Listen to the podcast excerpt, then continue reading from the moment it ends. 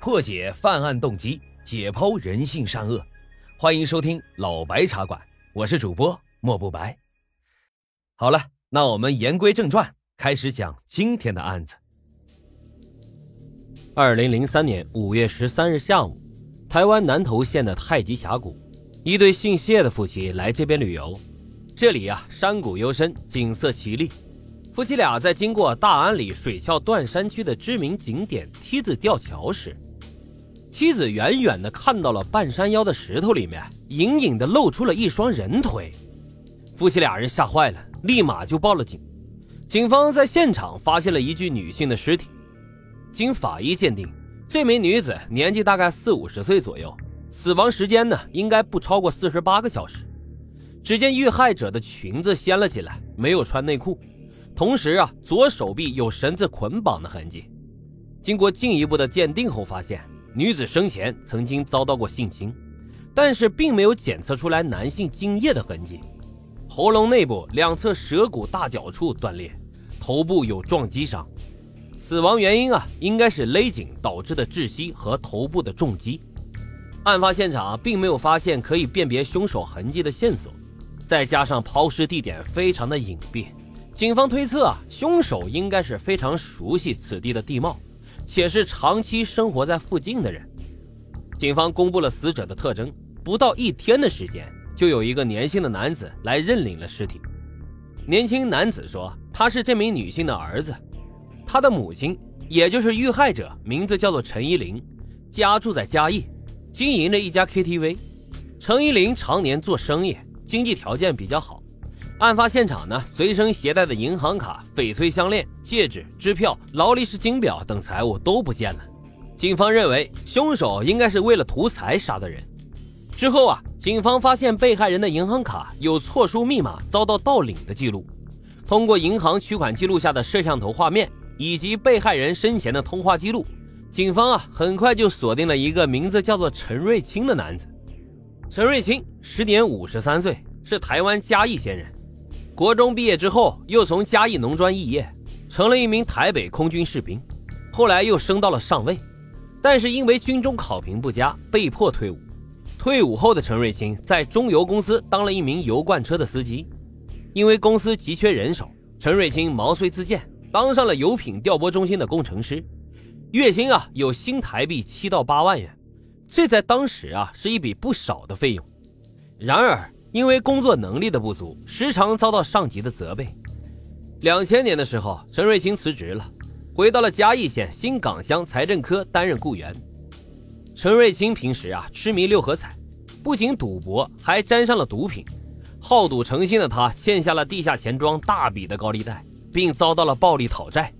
二零零三年五月二十二日，也就是在谢姓夫妇发现女尸的第九天。警方在台南县六甲乡的基督教医院里面找到了被讨债人打的是鼻青脸肿、无法动弹的陈瑞清。起初啊，陈瑞清并不承认自己的杀人罪行，企图蒙混过关。但是警方发现，在病床前一直陪护着陈瑞清的女子手上赫然戴着陈依林那块价值不菲的劳力士金表。面对铁证，陈瑞清见无法抵赖，只好就承认了罪行。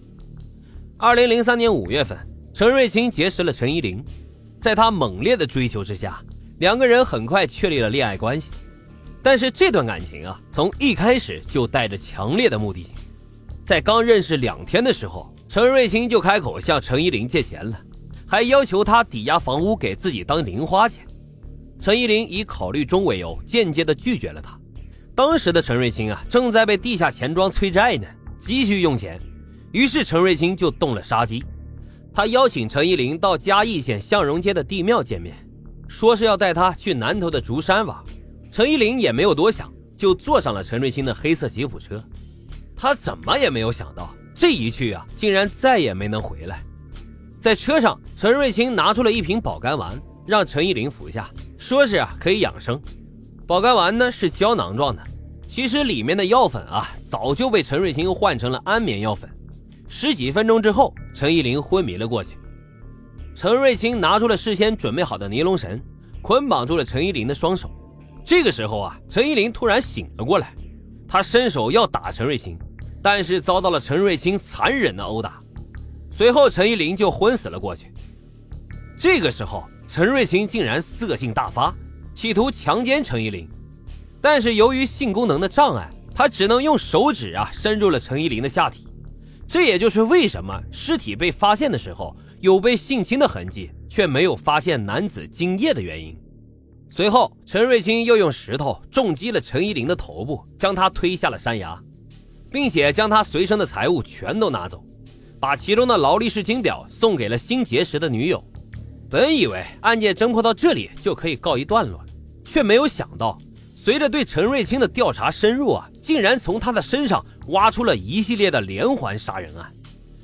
而案件的受害者呢，都是陈瑞清的妻子和孩子。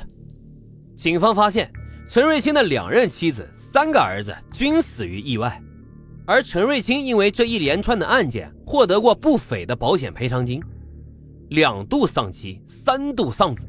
让警方觉得这事情啊可能并不简单。在对陈瑞清进行第一次审问的时候，他坚决地否认自己与家人的死亡有关，还反驳说人生啊本来就有很多的意外。警方告诉他，光是陈依林的命案就足以判处他死刑了。如果他老实交代的话，警方就会帮忙安排祖先牌位的供奉事宜。直到这个时候，陈瑞清才松了口。供出了台湾保险史上最严重的一次杀人骗保事件。一九七四年，陈瑞清与第一任妻子曾碧霞结了婚，两个人结婚之后生育了一个儿子，两个女儿。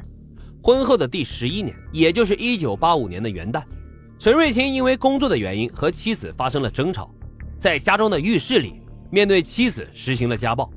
曾碧霞不慎滑倒，磕伤了脑部，需要住院治疗。陈瑞清借口探病，把妻子从病床上拖了下来，把他的头猛烈地撞击床角，连撞了好几次，直接导致了妻子颅内出血死亡。随后啊，陈瑞清谎称啊，妻子是因为不小心被电风扇吊扇打到了头，后来又从病床上跌倒，导致了意外死亡。他获得了新台币两百三十五万的保险金，